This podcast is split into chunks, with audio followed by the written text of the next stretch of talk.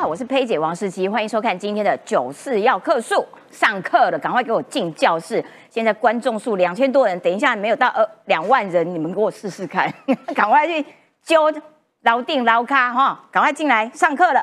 我们今天节目内容超丰富，为什么呢？因为我们要帮你抽丝剥茧，抓出这个林北好友跟许哲斌这个假假装自己被恐吓案。到底背后有怎么样子的幕后黑手在操纵？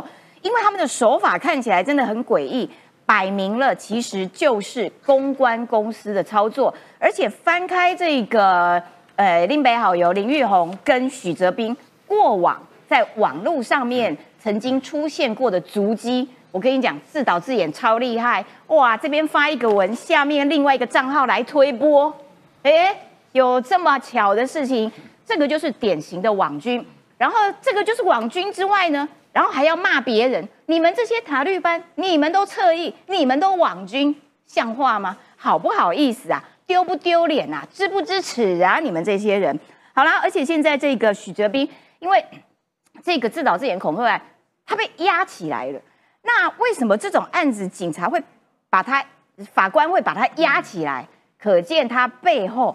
一定还有一些没有吐露出来，必须被查明的真相，所以绝对不会是只有这么单单两只，有没有？背后恐怕真的是有一大串人。好了，另外我们还要来看到这个马文君是不是有涉嫌泄密这个浅见国造的一些相关的机密资料？这个案子哈，今天也持续的这这个在发烧当中。那马文君也蛮凶的哦，他也回呛。哎，我把这些东西交给韩国驻台代表处，有什么不对？我们待会就告诉你哪里不对啊！轮也轮不到你马文君，好不好？然后他今天还另开战场哦，他说：“哎，那你们怎么不去查那个泄密给中共大使馆的？干嘛去查韩国的？哦，不，我们都查，中共大使馆的也查，韩国的也不能放过，好不好？马文君，你放心。”好，另外我们还要来看到，哎，柯文哲今天回国了。他说：“啊，我们来比民调啦，哈，蓝白河这件事情，他就挑五家民调啊，然后赢的人当正的，有没有？负的人就推荐副手。哎呦，越讲越清楚了，国民党要不要跟上车呢？看起来国民党现在嗯，没有人跟上车，好不好？然后最后我们还是要来关心一下俄乌战争，因为你知道前两天我们不是在讲说，哎，乌克兰蛮跳的哦，都都会。诱敌深入，然后把你歼灭，有没有？他们现在可厉害了，他们现在发明了哈利波特的隐形斗篷，这个可以逃避追踪，有没有？然后增加夜间的这个作战能力。哎，我觉得他们应该是真的有在看哈利波特得到的灵感哈。赶快来介绍今天来宾，首先欢迎的是资深媒体人周年晃，子琪好，大家好。来欢迎的是这个，哎，你刚从美国回来哈？刚从美国回来。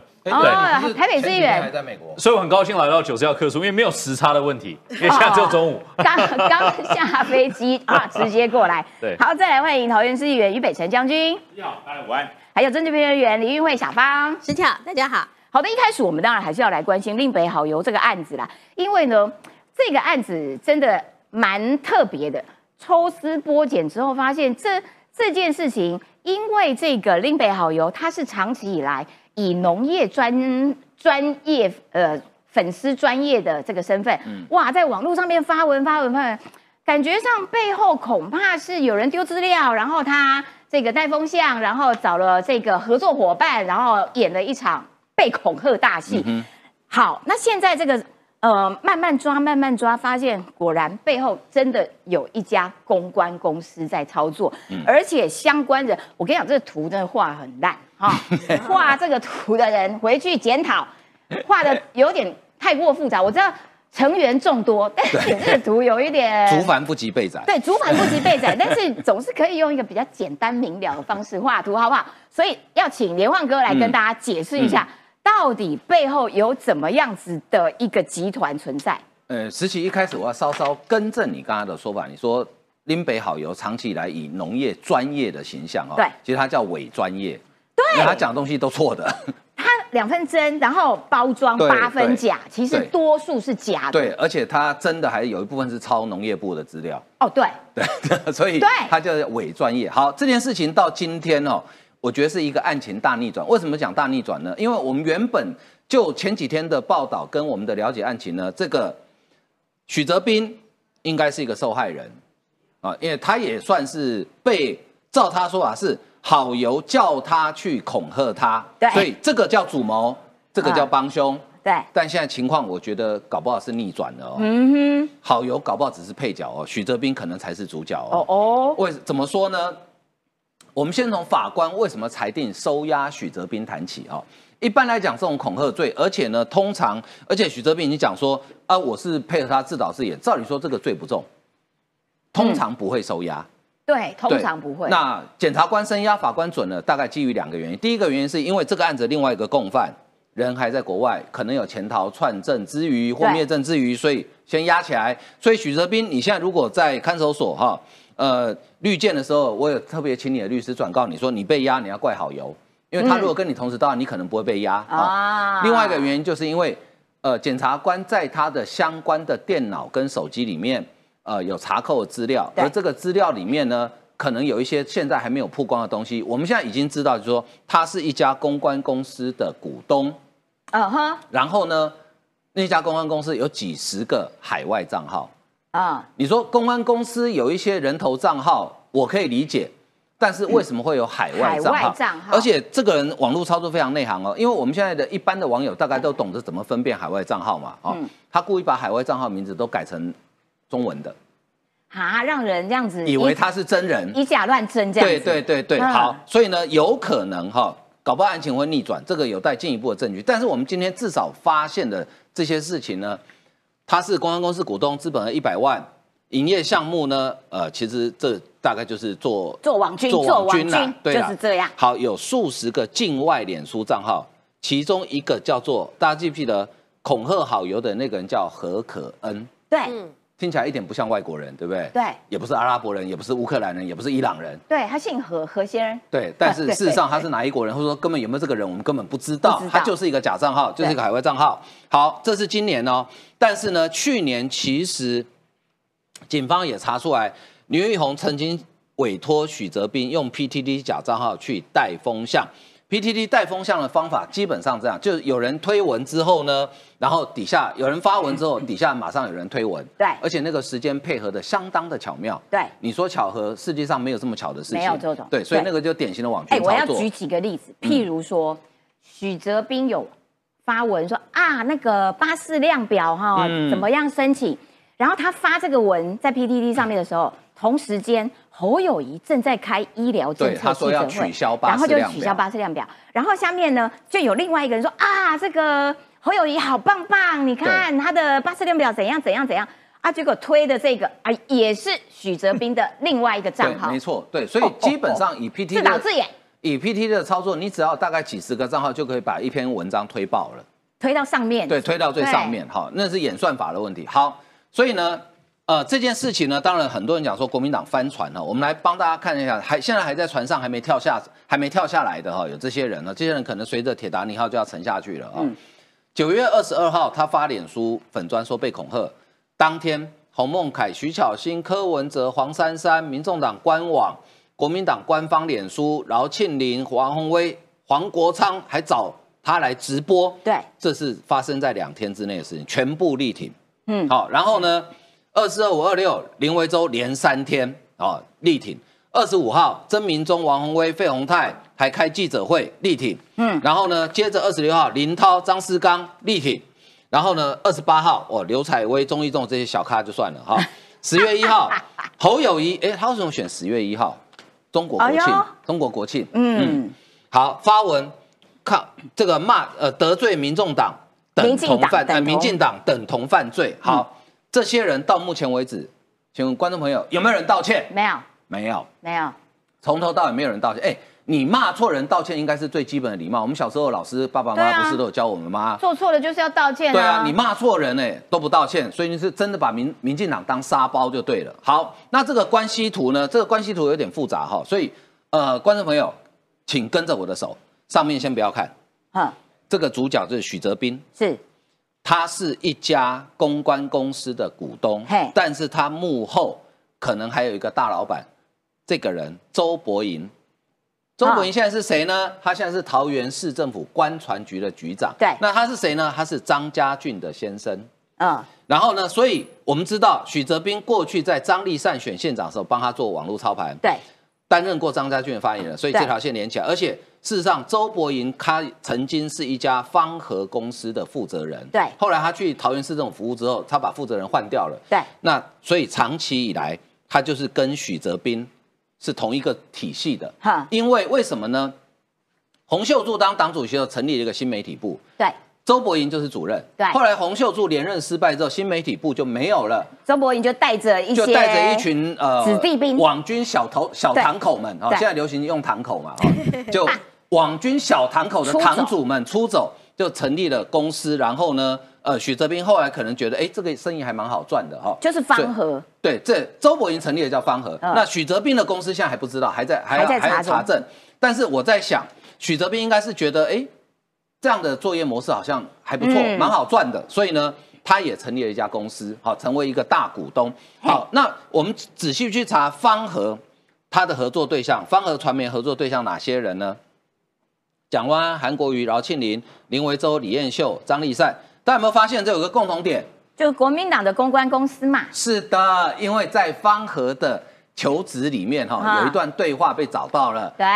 呃，有人去求职，然后呢，这个等一下，我们应该有做图，对我们来看一下有没有做图。好的，我们没有做图。好好不管好，就有人去求职，然后就想了解一下，说，哎、哦那你们我有，我等一下补充。你们公好公司要做什么？他说啊啊，我们就是帮一些政党或政治人物做宣传啊，啊，嗯都偏蓝的啦，你可以吗？哦哦讲讲很白啊就讲很白了，其实也没有骗人啦，好也也蛮好的，对对，对对应征对就讲清楚嘛，哈，好，所以这是它结构图。为什么我刚才开始讲说可能逆转？嗯，因为有可能在这个案子里面，我们讲好油这个案子哈，嗯有可能他只是资讯的提供者，而事实上所有对网军的操作可能就是许哲斌来负责。好，但是许哲斌真的是幕后的主谋吗？嗯，他哪有这么棒？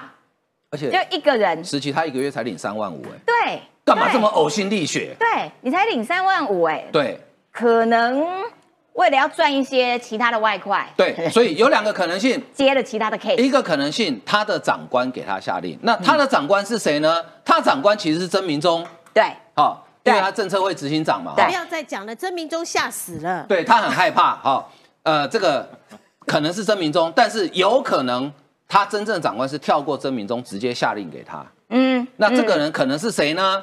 现在目前看起来大概就是党主席，要么党主席，嗯嗯，要么就是来自侯办，因为要选总统嘛，哦有利益关系嘛，对不对对？好，所以呢，好油在这个案子呢，可能已经变成一个配角了。嗯嗯，但是就是因为这样，所以我真的要在，因为我昨天原本公开讲说好油你回不回来我不关心，但是现在我真的拜托你一定要回来，因为你不回来可能会有生命危险，哦，万一被灭口怎么办？被灭证怎么办？对，有道理耶，对不对？你回来把所有事情都供出来了啊、对，而且我觉得啊，就是说，那现在国民党还有另外一招，另外那一招就是说，哎，民进党的赖清德，你们要管好你们自己的党员有没有？林北好友，他民进党员有没有出国，然后还给你剖一张民进党的党证，然后呢，嗯 大家就提出很多质疑啊，就是说你有民进党的党证，可是你却飞香港，再转去奥地利，你有事吗？你你有着拿着民进党的党证飞香港，你不要被抓起来，对不对？所以当国民党把责任推到说，哎，你民进党要管好你自己党员，这一招你判断，你觉得社会上面买这个单吗？第一个哈，他剖党政背后还有网军操作，所以我们知道哈，这个国民党的这个网军堂口不止许哲斌一个堂口，嗯嗯，还有其他堂口。因为好油一剖党政之后呢，马上呃这个所谓的爆系列的粉砖啊啊，还有很多其他莫名其妙粉砖，大概我稍微统计一下，大概二三十个粉砖，几乎同一时间贴文。这就是公关公司，的操作这个。就叫网军操作，对几乎同一时间贴文哦，然后贴文之后就把那篇给推爆了哈。第二个，如果说一个民进党的党员啊、刚刚看哈，你们这么多人都声援民进党的党员，那表示你们都很认同民进党理念。那总统还不挺赖清德挺到爆，说的也是，你们这么挺民进党的对，你们那么听民进党党员的指挥，那不挺赖清德挺到爆？好，你们全部加入民进党，对啊，也不用了，就支持赖清德就好了，对不对？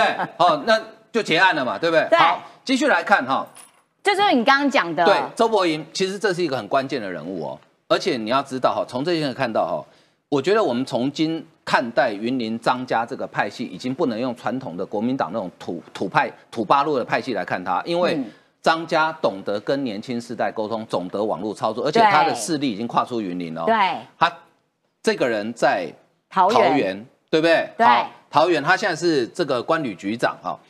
二零一七年，许哲斌是政策会党工，担任新新媒体部主任，后来没有新媒体部，所以呢，你看很清楚，这家公司叫方和，对好，方和负责人周对伯莹，周伯莹，好啊，资本额是呃一百五十一百五十万，然后呢，一直到二零二三年的一月。持股变更，为什么？因为他要去桃园市政府上班了，对所以董事长变成梁家人，然后嗯周伯莹呢，他的股权也也变更了哈。嗯但是呢，周伯莹曾经有过方和。好，那这个面试的内容我们刚刚讲的哈，面试过程，呃，这个是因为他在一在求职网站有登嘛哈。呃，由于在老旧大楼内，因为他公司登记在重庆南路一段，大概不是太新的房子嗯哈。然后面试问题有一些接政党的行销，你 OK 吗？是蓝的，嗯嗯，所以也算老实了哈。对对好对，那他的主要客户哪些人呢？大家看这个是政治现金哈，你会发现从一林维洲、李彦秀全部都是国民党的。哦，蒋万安、蒋国瑜、张丽善对，、全饶部庆林，全部都是国民党的，所以这家方和呢，你可以说它是一家专门做国民党生意的公关公司，或是你也可以说，哦，你也可以合理的怀疑，他可能是国民党派在外面的。专门做网路或者是成立网军部队的一个嗯堂口，但是他不挂国民党的名字啊啊，，美其名，因为公关公司其实是操作网军一个非常好的断点。对对对。因为你一旦查到说、啊没有啊，我商业行为啊，对啊，我跟公安就对，你可以跟公安公司合作，可是可是那那你凭什么骂人家是网军？你凭什么骂那些啊民进党都侧翼，你们都对网军？对你自己本身就是网军啊！不是，我觉得民进党最冤枉就是说哈，明明没有网军，但是被另外两个有大量网军的政党对骂说你们网军最多，你们都一四五零。真是这挺不支持啦，我都不知道要怎么讲你了。所以你本身就是那个最恶劣、最脏的，然后你还可以哇摇身一变跑去骂别人。我最后一个问题就是说，大家觉得国民党只有一支网军部队吗？当然，应该不止，这因种这种生意应该很多人想做吧？对，因为你看嘛，许哲斌、许哲斌都已经被收押了，好油抛一个党政，然后马上有一群网军涌上来，所以代表说国民党应该还有其他我们还没有发现的网军部队。对，很有可能。好，感谢年晃。然后事实上呢，这个背后可能有这么大一个集团，这个公关公司都是为蓝营服务，然后用网军的手法。其中那个许哲斌，我要请教一下小芳，你知道许哲斌昨天被四叉猫揪出来，他就是他因为三万五千块在台北，然后民呃国民党的党工啊，可能希望可以多赚一点，有三十八岁了吧，三万五，对，所以他可能也希望可以多赚一点这个外快。其中呢，他也在卖牛樟汁，你知道吗？啊于是呢，他有一天呢，就在 PTT 上面卖说啊，哪一家的牛樟汁比较好呢？好，发问对不对？下面立刻用另外一个账号说啊，我觉得哪一家的牛樟汁比较好，然后再用另外一个发文说哦，我觉得这一家怎样怎样怎样，哇，牛樟汁哇，这个吃了之后哇，整个回春啊，反正就推推推，就自导自演，他自己提问，自己回答，然后呢，同一支账号哦，对，原来这一家很好，然后他就去卖牛樟汁，我天哪，他就用这种手法，应该操作的蛮顺手的啦，然后这个所以也用在政治行销上，呃，没有，应该是说，呃，因为三万五对一个三十八岁台大法律系毕业的人实在太辛苦，你也太委屈了，所以呢，呃，在呃国民党或者是在国民党之前，那他总是要赚一点瓦罗啊，所以的牛樟芝的这个部分应该是瓦罗啊，但这不是重点，我重点我要跟各位讲。管中敏前台大校长，啊我要呼吁你一下，你不是说吗？网军造谣的这些什么蛋的这些哈，还去恐吓别人，这是杂碎嘛？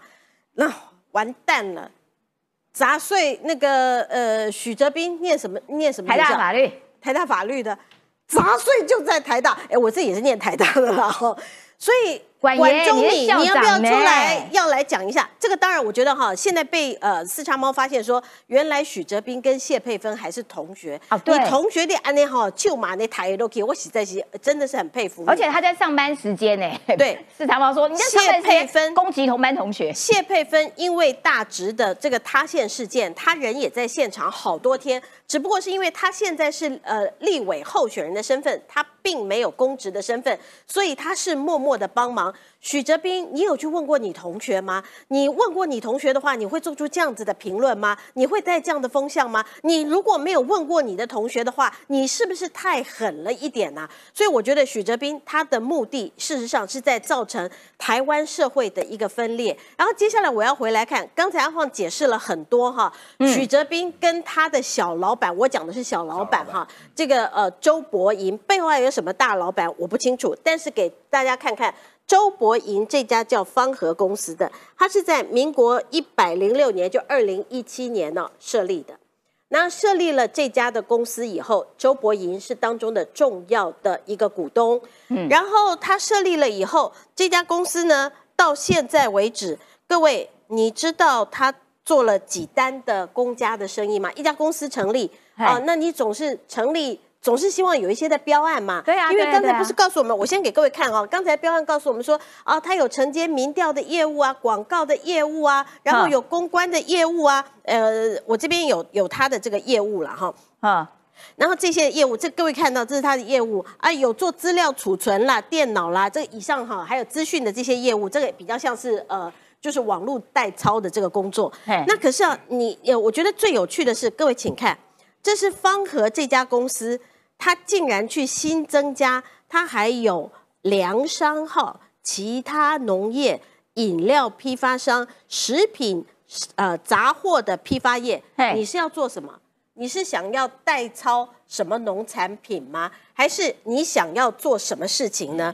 然后我刚刚给各位看是这家方和公司呢，呃，它的呃的登记啊，可以说是非常广泛。有我们一般来讲的这种广告代操哈，就是做公关公司，那也很突然，一家在都市在台北的公关公司。竟然要去行销农产品，这是非常诡异的一件事。然后这家公司呢，竟然呢，我现在查了以后，他只做了几单的生意。来，在你可以去看他到底拿了哪一些的政府的标案，他拿了有台北市政府市场处，还有台北呃市场处的，他拿了两个标案，以及拿了一个云林县政府的呃的一个云林县东市乡公所的一个标案。一家公司从一百零六年、二零一七年成立到现在，嗯你才拿总共三四个标案，这家公司不喝西北风啊？那应该跟那个呃好油的那家加几人一样，两两年一个月做两万块，对，做两万块应该要倒闭才对啊。对啊可是他并没有倒闭，为什么？为什么？就是来自于哈，哎，其实你看到国民党的政治人物，好多人在政治现金里面都有揭露，那他们全部他们的广告代操。或者是呢，做一些呃，现在目前他讲到的是呃，有什么宣传支出啦，什么什么什么一些哎广告托播啦，那这些是不是就是这一家公司的主要的一个、呃、生财的一个个来源？啊。那我再给各位看哈，我特别帮呃这些人，我现在只圈了一页，在这一页当中，光韩国瑜一个人，一年当中他就用了四百二十万的广告在这家公司上面，哦你不觉得？然后呃，张立善呢是一百零五万。哦，嗯云林帮好有钱，难怪哈是赞助云林帮。那现在问题来了，刚才这个阿晃讲的很好，周伯银啊，因为在呃国民党大解法以后哈，那呃他就被呃等于是呃辞退了。他就带着许哲斌到了云林，然后让我们现在看到了这云林呢，在很多的农业事件当中，那他们大力的在攻击执政党。那问题来，国民党你在这当中，为什么你把许哲斌放在你国民党的政策会当中？这个你到底你，所以郑明忠，你说你不知道，我觉得这个非常。所以他有时候可能做云林的农业的这些抹黑的工作，然后有的时候哎。党需要的时候，哎，我也做一些党最好。来，我我举两个例子，一个就是刚才所讲的《自由时报》，他特别举一个例子，在去年农艺女孩，然后那那个案子是跟新竹的高红安有关，我就不讲细节了。这个是确定是好友委托许哲斌，那跟国民党没有关系啊，因为高红安是民众党啊，所以他可以接民众党的案子去攻击呃这个当时的农业呃女孩这样一个，这是一个案子。第二个案子，我我要讲，其实以许哲斌，那他们现在在做的这些呃事情，到底背后还有什么跟国民党有关？这是国民党，或者是我我觉得现在啊，应该是刑事局，他必须要告诉我们，他的手机还有电脑里面到底解读出什么样的东西来？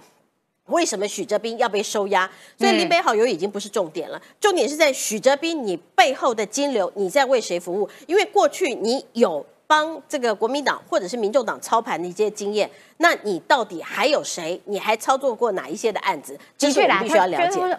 就是说，他的手机以及他被查扣的电脑里面一定有很多的资料啦。然后，可是呢，我觉得就政治的效果上面来说，你们当初这些上车的人，没有一个人出面道歉，特别是曾经当台大校长的管爷管中敏，你们台大的学生干出这种。自导自演恐吓别人的案子，然后你当时是骂砸碎，要不要出来做一个解释啊？不然你以后怎么带学生？你还是个教授，开什么玩笑啊？都假装没事，测个文，假装船过水无痕。我告诉你，没那么简单呐！讲清楚，官爷，谁是杂碎？谁是杂碎？讲清楚，好不好？这个一向说要补充，来短补充一下。我很快补充，因为我我现在早上都会去看国际新闻。就我今天早上在看什么？在看法国国际广播电台也在报道这则文章。我的天法国的媒体都在报道，甚至于把这个呃许哲斌啊、林北好友全部都写得清清楚楚。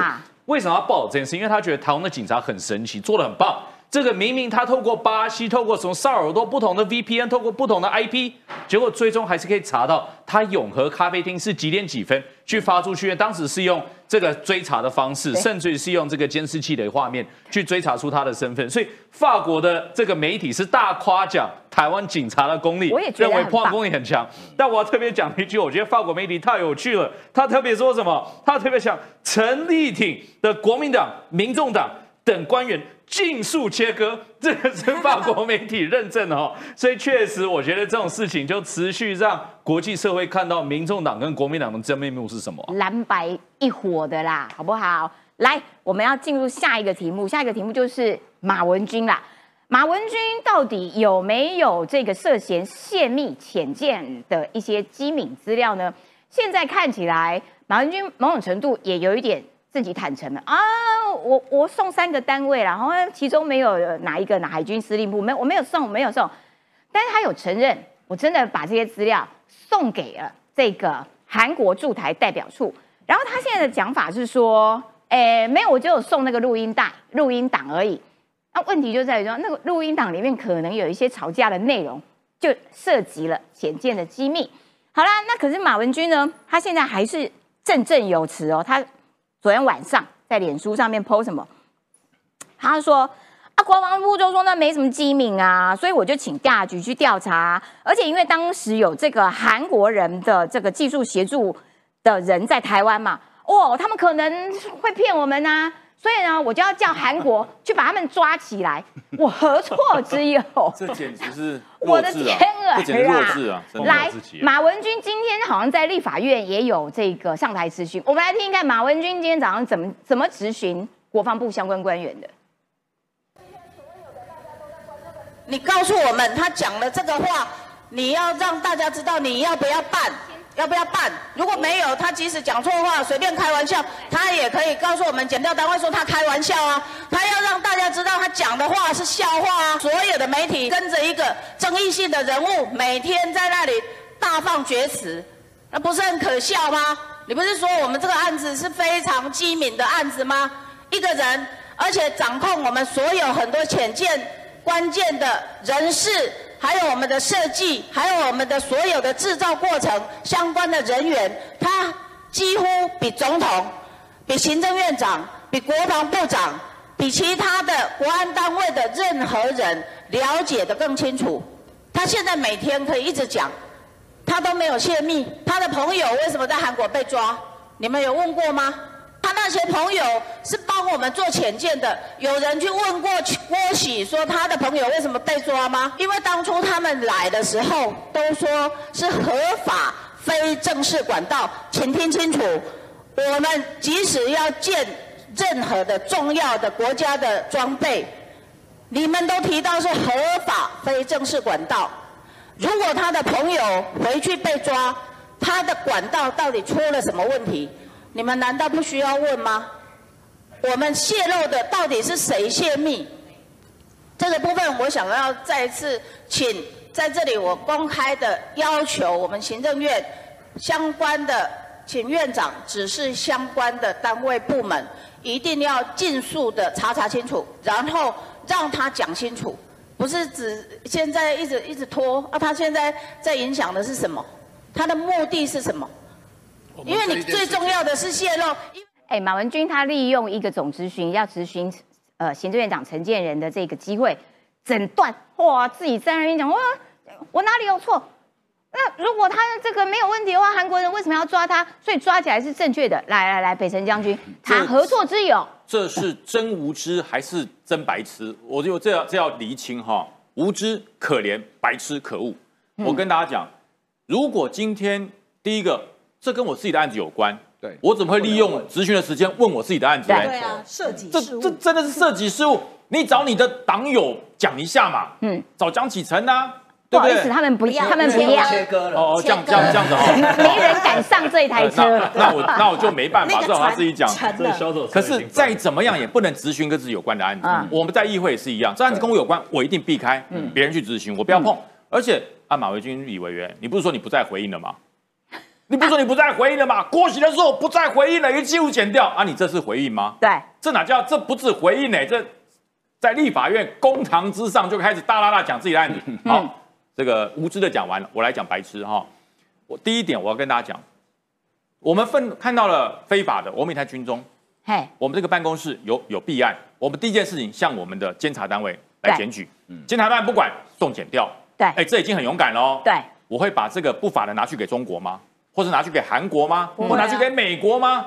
哎，你只要拿到本身体制以外的国家，那就违反国家安全的体制。嗯，你你你你送给韩国，你说这有弊案，我不送给韩国，送给谁？韩国弊案关你屁事啊？他是韩国的国会议员吗？对啊，韩国韩国有弊案关你屁事啊？你说没有啊？郭喜有弊案啊？为什么郭喜现在还在滑滑走？对啊，两年前呢？对，两年前这个案就揭发了。为什么郭喜现在还在外面爬爬走？我告诉他为什么，因为那里面三千多个案子，里面所有的图资图档，海军都没用，海军都没有用。啊，就是他揭发的那三千多个韩国那位持信顾问来所提供的那些图资图档内容，跟潜舰建造有关，有些真的很珍贵，嗯，有些真的是可以协助我们造潜舰，就是因为这件事情被揭发了，所以海军一向都没用。嗯，所以马文君说：“哎呦，那为什么泄密？为什么前天可以做起来啊？就没用啊，嗯，就没用。本来可能更快啊，因为你揭发了，所以变慢啦。对，还好没用。嗯，对。那你说郭喜，郭喜犯法揭发的犯罪啊？为什么郭喜现在会爬爬走？对啊，啊没抓他，郭喜没在怕。我看起来你比郭喜怕啊。嗯，对，我就讲嘛，我看起来你比他怕啊。对，如果今天是郭喜犯法，郭喜博士应该逼逼抓，对对对，就解释。他没有啊。”他没有怕啊，可是我感觉马维俊比较怕啊，嗯，对不对？我们常常讲，以前我们在在那个国防部哈，一个公文拿来，你知道，那个分文的那位办办事员就说：“哎，于上校，这个是该你办。”我说：“不是我的业务啊，那谁的？那是刘将军的业务。”而他少将，我不敢找他。我说：“你就摆在桌上。”哦，这机密文件摆桌上，到时候看谁紧张来拿就他的。对啊，聪明。对啊，我说你不要来找我，他少将我上校，我总不敢说，哎，包将军这是你的业务，我不敢讲嘛。我说你就给他摆在桌上，说，哎，这份业务是谁的，自己来认领哦。我告诉你，跟他无关的人绝对不怕。啊，那个跟他有关的，哎，这鸡毛业务怎么乱摆啊？不要乱放啊！那没有人理他，他就自己收起来。这叫做什么？你知道？人性本贱。人性本贱，嗯，我告诉你，你讲了半天，他那个他官大啊，啊，哎，不干我的事啊，去找俞北辰啊，去找玉慧啊，这样这样，你不要理他，我告诉你就摆桌上啊，因为被抓到泄密跟我无关，嗯，因为不是我的业务嘛，他就乖乖拿回去了。少将怎样比较大吗？一样拿回去啦。嗯，那现在你看马维军很大吗？马维军很大吗？真的很大。可是我觉得你在怕，嗯，我觉得你在怕。嗯，最后我讲一点哦，这些档案当时如果他说的这个这个是什么持信的这位顾问到处到处找人，没有，只找四个人，都是立委，对。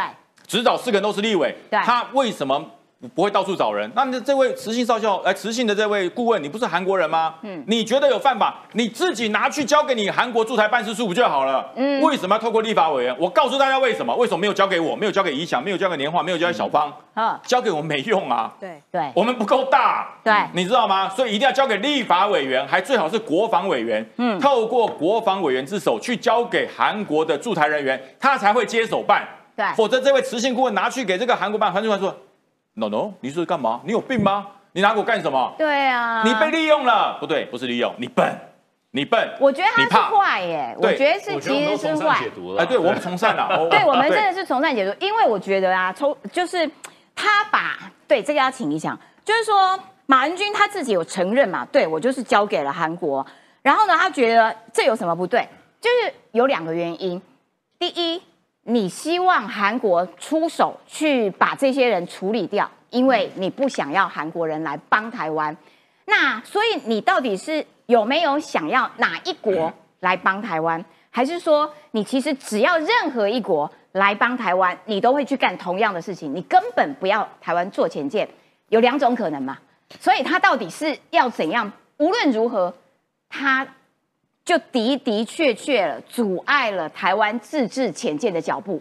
其实事实上是这样啊，就是说，我觉得这个魔鬼藏在细节里了。为什么？其实常常有被告人、律师都会建议他说：“你尽量就保持沉默，你就不要再讲了，因为在讲你不是法律专业，你讲出去，你不知道有哪一段是陷害到自己。那马文君就一样嘛，你不知道讲了什么陷害到自己，那陷害什么？就你自己承认你把相关的资料。”提供给韩国代表处嘛？对，韩国驻台代表处到底跟你作为立法院立法委员有什么样的关系？对，跟我们的国内潜舰计划，你该督导的计划有什么样的关系？就算你认为有问题，很简单呢，你送检调嘛，对不对？你送检调，检调说有问题，你再出去讲，我觉得这都是合情合理的。今天你连知道有没有问题你都不清楚，你就先提供国外的政府，我觉得这就是问题所在。后，所以王定宇其实就讲的非常清楚。王定宇说，哎。对不起，不是你马文君一个人很厉害，大家找你爆料，很多人都有收到啊。当时民进党两位立法委员，国民党两位立法委员都有收到爆料，都有收到相关的资料嘛，对不对？那王定宇就说，但是我看到这些资料，我就觉得不太对劲了。为什么我要帮他去做一个吹哨者？甚至为什么我要帮他去揭露？甚至跟国外去接触这件事情？我应该先去查证嘛，这是做立法委员最基本的工作嘛。所以因此，他认为他动机不单纯。不去见他，对，所以今天不是你马文君很厉害哦，什么都收得到，很多人都收到，只是大家没有你这种笨，没有你这种蠢，甚至没有你这种坏，对不对？那再来啊，其实现在国民党就有点在这个？对了，有点在我被供啊，就是让大家去，就是有点本末倒置，不太清楚状况。现在有前国民党立法委员林玉芳就说：“哎，不是啊。”当时你这个民进党政府，你也没有积极去推动这个。当时是阿扁时代，对不对？浅见国造小组，结果去藐藐视立法院的决议，宣布放弃浅见国造。我跟大家回顾一下历史是什么了。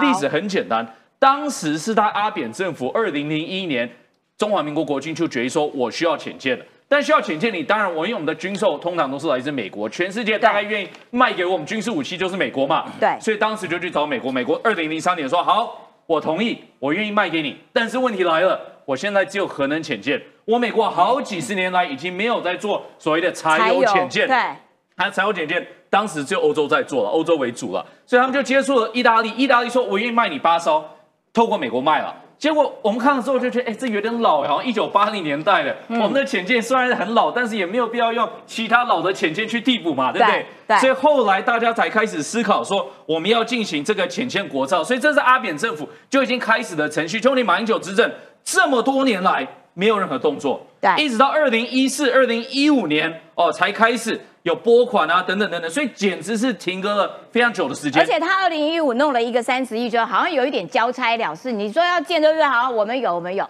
然后就此冻结，就停了。完全没有任何动作，一直到民进党上来之后才开始。让我再重复一次，这是二零一五年，二零零五年，也就是十年前的时候。对，其实我们政府就已经非常清楚，说这个是美国大概没有办法卖给我们的武器了，所以因此也只能浅签国造，所以整个停格了十年的时间。那大家知道为什么？阿扁时代立法院是谁在掌控的？是国民党掌控嘛？国防预算谁在编的？当然是国民党在编的嘛。那马政府就不用说了，马政府时代立法院也是自己掌控的，对不对？一直到二零一四年，政府哦也是自己在编的预算，所以因此整整十年没有动作，一直到蔡政府上任之后才觉得说。这个情势要逆转，因为为什么？因为第一个方面，我们可以去培养我们自己的国防产业，哎，这个制造很多高薪工作，哎，这个是培育整个高雄的一个造船产业。第一个部分，第二个部分，这对国防有需求，所以我们就来做。那我们来做，现在已经看到成果，然后就大家开始邀功，对对。所以林玉芳这说辞是完全不正确的，而且是对于历史是相当无知的。好的，感谢，呃，这个这个感感谢以翔来做这样的说明，然后。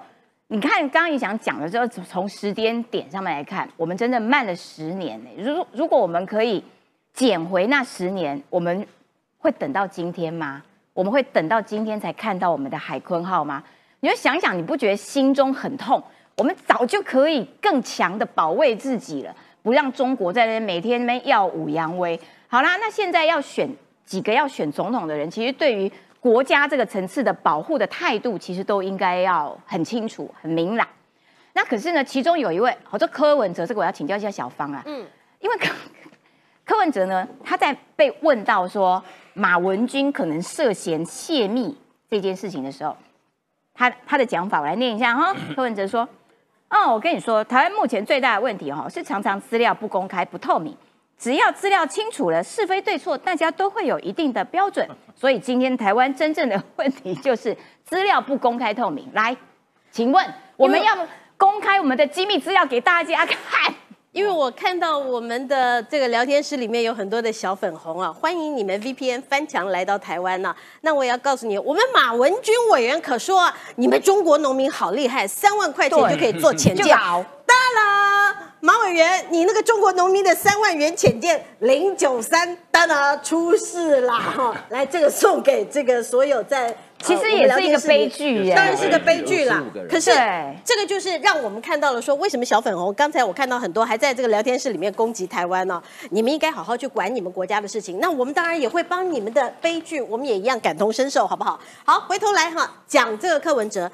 柯文哲哈，他刚讲资料要公开、要透明啊，只要呃资料清楚了，是非对错大家都有一定的标准。然后他又扯到啊鸡蛋啦、疫苗啦，这种资料为什么要封锁三十年呢？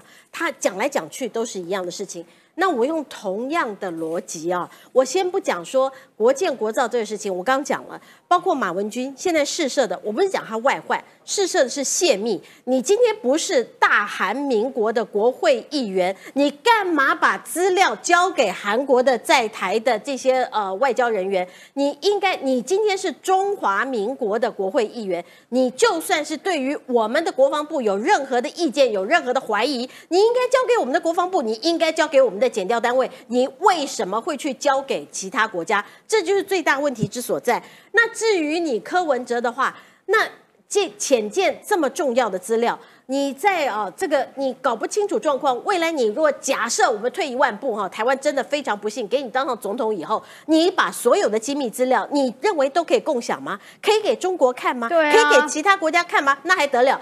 那如果你真的是这么无知的话哈，那我也想请问你，那你为什么？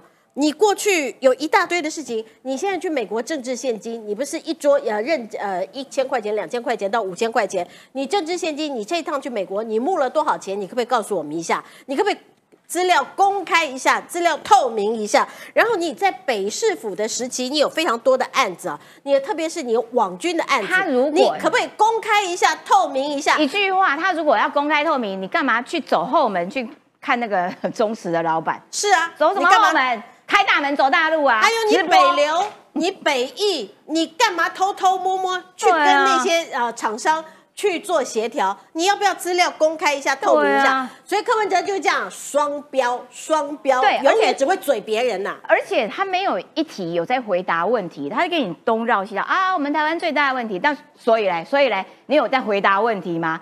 哦，好，接下来我们要来看这个题目了，就是说，因为最近两大事情，一个是马文君的这个疑似泄密的这个案子啊，其实我们我个人是人比较和善的，说疑似。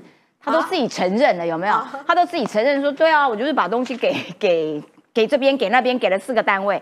好，那也因为有马文君的事件，加上林北好油的这个自导自演的事件呢，结果呢，去提告告这个林北好油跟许哲斌的几个民进党的这个参选人，他们昨天晚上不约而同，通通都被恐吓。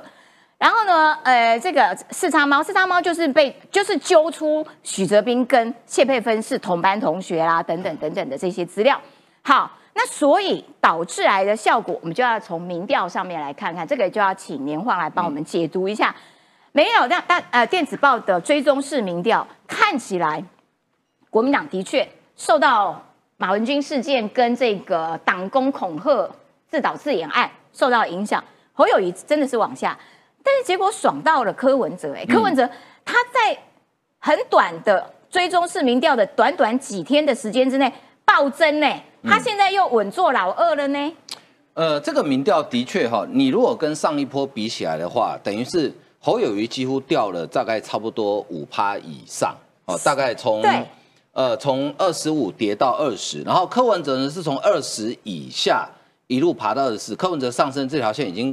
快变一条直线了，他已经不是斜线，他们两个又交叉了。呃，所以因为他的民调时间是十月二号到四号，二三四只做了三天哈。那一般来讲，民调其实除非发生非常重大的事情，要不然不会有两个人他的民调起伏这么大哈。那好，所以呃，可能是因为因为他只做三天，所以样本数少。样本数少的话。呃，你可能就会有比较大的波动，样本数多。如果标准民调做到一千多份的话，应该波动不会那么大哈。嗯。但是至少可以确定一件事情，就是说柯文哲跟侯友现在应该处于还是处，我觉得还是处于一个麻花状态了。哎，那可是他回来了，他说，啊，现在我们民调啊，就呃这个很成熟了，我们就挑五家，嗯，来比民调，蓝白要不要合？比民调。等到五家挑好，已经明年一月十三了。哦，真的吗？对。你觉得挑不出来吗？不挑不出来嘛？怎么挑啊？然后国民党会不会又说啊？那我们还要比耐打度以及直化分析啊？对，那那柯文哲要不要？还要问国民党的所有的县市议员哦，看比较挺谁，对不对？还要问所有的里长看比较挺谁嘛，对不对？哦，对对对对，他们那个时候是问党籍的。对啊，所以我我觉得这个可能性不大了。不过从这民调可以看，确定一件事情，就是郭台铭真的 GG 了。哎，郭台铭他现在在一直掉在十趴以下。对。好，而且一直在往下，就是对，一直在往下。它不是应该各个点都在连署，为什么反而都？我刚刚还看到一个新闻，说什么中部四个国民党籍的大佬说要帮他交十五万份，那就已经一半了，因为三十万份就过了嘛。赞哦！可是从民调上，我真的看不到。好，所以呢，呃，而且你看郭台铭的参选，基本上哦，就侯友谊、呃柯文哲都受影响。你看赖清德三八点一、三六点七几乎没动，对。然后呢，可是。呃，侯友谊会从二十点五变成十七，然后柯文哲会从二十四掉到十九，所以郭台铭的参选对于这两个人影响是最大的。哎，那会不会他们真的也因为这样，然后所以就合起来了？合起来，那赖清德怎么办？呃，就一对一啊，嗯，啊，一对一一样啊，就一对一对决啊，把他打败啊。哇，那现在蓝白和国民党看起来就是不管无论如何要和，民调比拼具体方式不会和啦。因为在政治的实务操作上有困难，而且柯文哲，你到，请问我要我要相信在台北的柯文哲，还是相信在美国的柯文哲？柯柯文哲他其实有一题，他是说民调如果输了的话呢，就推荐当副手，这个是什么意思？别忘了，十七他出国当天，他讲的是谁输的谁就退选哦，对，不是推荐副手，他说谁赢谁就选，输了就退选，而且他还特别强调，输的人不是当副手，是退选。就美国吃了几天美猪跟美牛之后，怎么变成这样了？所以他初一十五不大一样，他不是初一十五，他是早上晚上不大一样。他是周一到周五就已经不一样了。周一到周五天天不一样。对啊，啊，你请问我要相信你哪一个柯文哲？哪一个柯文哲是真的是讲的是真话？哎，可是如果啦，就是说好，我们比民调，然后呃，输的人你可以推荐副手，嗯，这样子其实对于民众党来说是一个比较好的路，因为我就两种选择嘛，我不是选总统，要不然就是我就用党主席身份力力推我的不分区，对，所以他就可以全心全意去弄立法院这一条路了。所以我觉得他丢出这些球，其实都是对民众党最好的方式。然后难题现在就落在国民党身上，你觉得国民党会上车吗？第一个，你光是找五家民调公司，请问要找哪五家？台湾民意一定要啦。对，柯文哲一定要台湾民意的。还有那个什么汇流汇流汇流嘛，因为他们那场民调叫汇流一定要一定要。都不了解他。那好，那就台湾民意加汇流两家嘛。那国民党要谁呢？呃，国民党要要谁？另外一家叫台呃台湾也是台湾民主什么什么什么对，好随便。TVBS 民调，TVBS 民调，联合报联合报民调啊，联合报联合报。其实我觉得可以忘记联合报呢。其实我觉得真的不用找五家，找一家就好了。嗯，民进党民调中心，对，最公平。对，交给对手来决定，他们一定会抓狂啊。不是，好，你就算五家讨论出来之后，第一个执行民调的时间要执行多久？什么时候执行？什么时候开始？题目怎么设计？第三个，市话占多少比例？嗯，因为市话跟手机的比例会影响柯文哲的支持度。对，好，那好，由呃执行的时间，然后第一个，另外他们最担心，那民进党支持者会不会干预？哦，技术性的干预啊！等这些问题讨论完，已经是明年一月十四了。对呀，怎么可能？就是当中要讨论的细节太多了。对，而且呢，你就实际好，就算我们退一千步讲，说好做了，民调做出来了。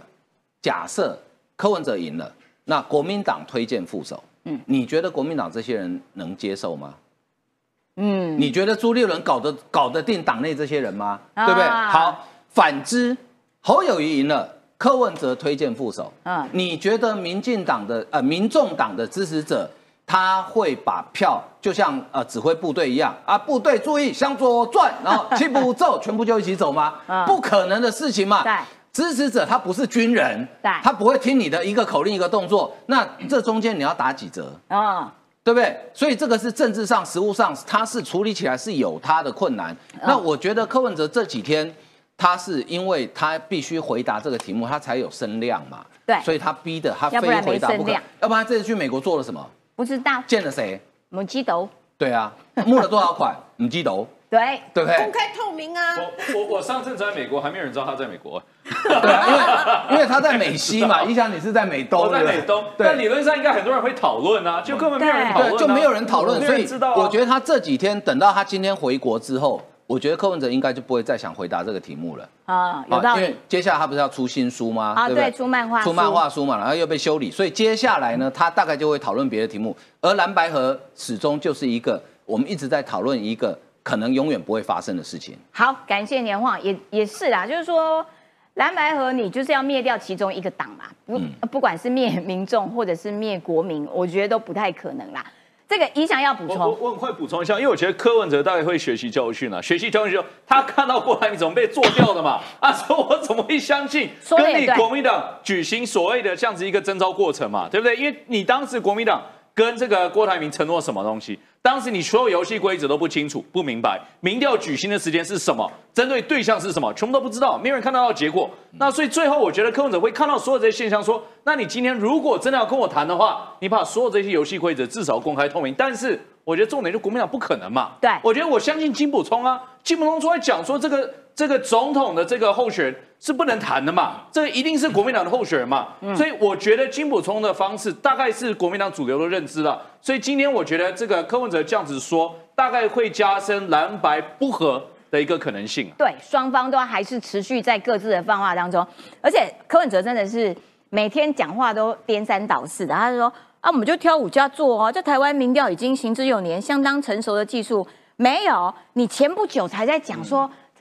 假民调都不要信，有没有？说台湾就是假民调，然后结果现在就说啊，我们很成熟，到底是成熟还是假民调？你到底说的假民调，到底说说看啊！就是我觉得他这个人，就是你相信他，就是跟自己过不去，好不好？这个北辰将军可以补充。然后呢，北辰将军除了要谈谈这个补充一下蓝百合之外，等一下也要来告诉我们乌克兰，乌克兰发明了一种哈利波特的隐形斗篷，我觉得很神奇。来。我跟大家讲哦，其实我我先说蓝白河啦。好好好蓝白河大家吃过蚝牛蚝油牛肉吧？有很香，对不对？对蚝油牛肉那个蚝油要先用沙拉油滚一圈，然后再用蚝油去炖，哇，外脆内内嫩，哇，好吃。它是什么？它什么？它是蚝油加汽油啊，那不会好吃会爆炸，你知道吗？蓝白河就跟蚝油牛肉加上汽油一样，一点火就爆。它就是你觉得合不起来？怎么可能合？他有看得起侯友谊吗？他这意思在校正，你知道吗？对，哎，找几家民调啊，行之有年啊，要怎么做就看国民党回应啊，侯友谊敢不敢啊？苏立伦有没有胆做啊？我笑你没胆，就这样子啦。啊这怎么会合？就算蓝白谈的好好的，选民也不会合啦。对一个蚝油，一个汽油，怎么加嘛？对，它跟汽油一样，点火就爆，对对吧？会有一根蚝油一样放那个地方一团黑，你怎么办？所以说他们两个不会合的啦，这个只是尽量拖拖到，而且可以冲一波声量啊，因为对对对对它声量就是他的命啊。他就这样子，你看他光凭这样子啊，就把声量拉回来了。对他做了什么？没错，他做了什么？他到美国去干什么？到美国去干什么？没有人知道。他去美国，知道他去美国人比我去美国知道的还少啦。对，所以我想他算了算了，不要谈他，他真的是太了不起了。好的，我们来看看乌俄战争喽。我想乌俄战争哈，乌克兰大家这段时间没有注意到乌克兰。其实我去看国防航太展的时候，有一个七二部队的专家嘿，他还说：“哎，将军，你有没有看我的网页？有，有他都一直在追踪，他在追踪。其实乌克兰的这做法就是说我蚕食鲸吞，一点一点吃，我不要吃你太大。哎，克里米亚半岛哎，他吃到克里米亚了，对哎，要收复多年前的失土了。哎，泽伦斯基说到做到哦，真的他说属于乌克兰的土地一寸都不让。对他先把克里米亚半岛慢慢的渗透给他拉回来了。对啊然后俄罗斯的舰黑海舰队啊，啊居然开始绕跑了，绕跑啊，港口里面没几艘船。啊他去哪里？哦，我们远洋去远博啊，我们去干什么？啊，怎么不回来？哎，等等，对，已经跑掉了啊。因为你的整个克里米亚半岛被渗透以后对，你哪个舰队还敢待在港里面？所以黑海舰队跑啦，都嗯跑了。所以说，呃，这个这个阿阿布哈兹领袖就讲说，哈，我我们已经签署一个哈，俄罗斯海军将在这个地方一个永久的部署点。你看，证明你跑掉了。对，你跑了，你不敢待在克里米亚半岛了。对耶你要跑了，所以说为什么跑，在这里证明。另外，我讲哈，进入第一百一百五十六天，呃，俄罗斯已经死了多少人了？这真的是我觉得很悲惨的一，二十八万四四百多人。对呀，这个那那我告诉你，这这人多少你知道吗？普丁你怎么还这些人二十八？万有多少人你知道？比我们全国的军人还要多，我的天哪 已！经已经歼灭了一个国家的军队了，这么多。啊，这很可怕。我跟你讲，这非常可怕。那那俄乌克兰也有伤，也有损伤，但损伤远远跟它相比是非常小。来，我们来讲隐形斗篷。好，告诉你这个东西我看过，真的吗？这东西我看过。大家很多人讲说，啊，这么了不起，雨衣嘛，你看像不像雨衣？像哦，雨衣罩上去嘛，然后就很热，跟那个消防的那个那个隔绝热的衣服一模一样。对我告诉大家，如果你这样认为，你就是土蛋。真的哦，我到美国去，我看过这种东西。这种东西它是一个雨衣，然后里面还有风扇散热啊，那个风扇是里面有有有有小电不然风扇，会很热，不然你穿里面哈，那那里面出汗没有散热会很热。那这个风扇喷出来的风，那个风哈是跟外面的环境要一样的。嗯，外面如果是三十度，它喷出来风就三十度；外面是十五度，它出来的风就十五度。哦为什么你知道吗如果它出来的风的热度跟外面的温热温度不一样，我们的热源显像仪就会抓得到。对对对对对，对，然后它的这个这个披风底下还有一根线是接的地上的，就是它的披风的温度要跟地面一样。那这样子移动不会很困难吗？哎因为我有一条线在地上。你有没有看过那个汽车后面有拖一根线拖地的那个线？就是这样子，它就是要跟地面的温度一样。你否则哈，你这个披风过去，你说哎隔热，只要跟地面的温度不一样，对，就会看出来。我们从影片上看起来，最左边那个，最左边那个看不太到，那就是那就是哦那就是穿的披风，穿的披风对，哇哦它它就是跟周围的温度一样。哎，真的隐形了耶，就不见了。就因为我们热我们在战车上哈，我们用热源成像仪来看东西，大家觉得说，哎，那个铁不会热啊，啊，可是晚上我们看得到铁，嗯。为什么？你知道，白天太阳晒铁，铁会发热，对。然后等到晚上散热的时候，铁的散热跟泥土的散热不一样，对。它有温差，我就会看出来，就会看出来，就看得到。所以说这个哈，我就告诉大家，不是一个雨衣而已，它的雨衣的温度要跟地面一样，哎，它到树林里要跟树林一样，否则你隔热还是看得到。哎，那它只能给人穿吗？它可不可以给坦克车穿？装备有，装备有。哦其实这个东西最早的时候，大家看电影就看过了啦。阿诺瓦史辛格在跟那个魔鬼战士对打的时候，他不是用那个泥巴有没有？啊，对对，滚的全身，然后从河里爬出来的外星人，像仪看不对，外星人看不到他。哦对对对，所以从那个时候开始，美国就在研究这种装备了。后来我们到美国去观我就看过，就看过这个，他就哎，我觉得这蛮酷的。对，所以我讲好莱坞的电影哈，往往是带动军科军科工业技发展的一个核心转动。嗯，对，当时他们就是看了那个电影，说哇，原来这样子可以引擎，还有他们真的，那美国人很天很天真，你知道，他真的去研究。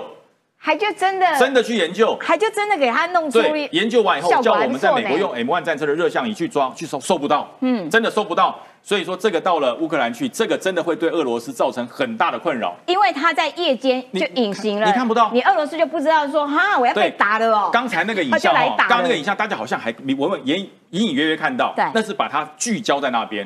如果你整片草原、整片森林根本就不见了，对。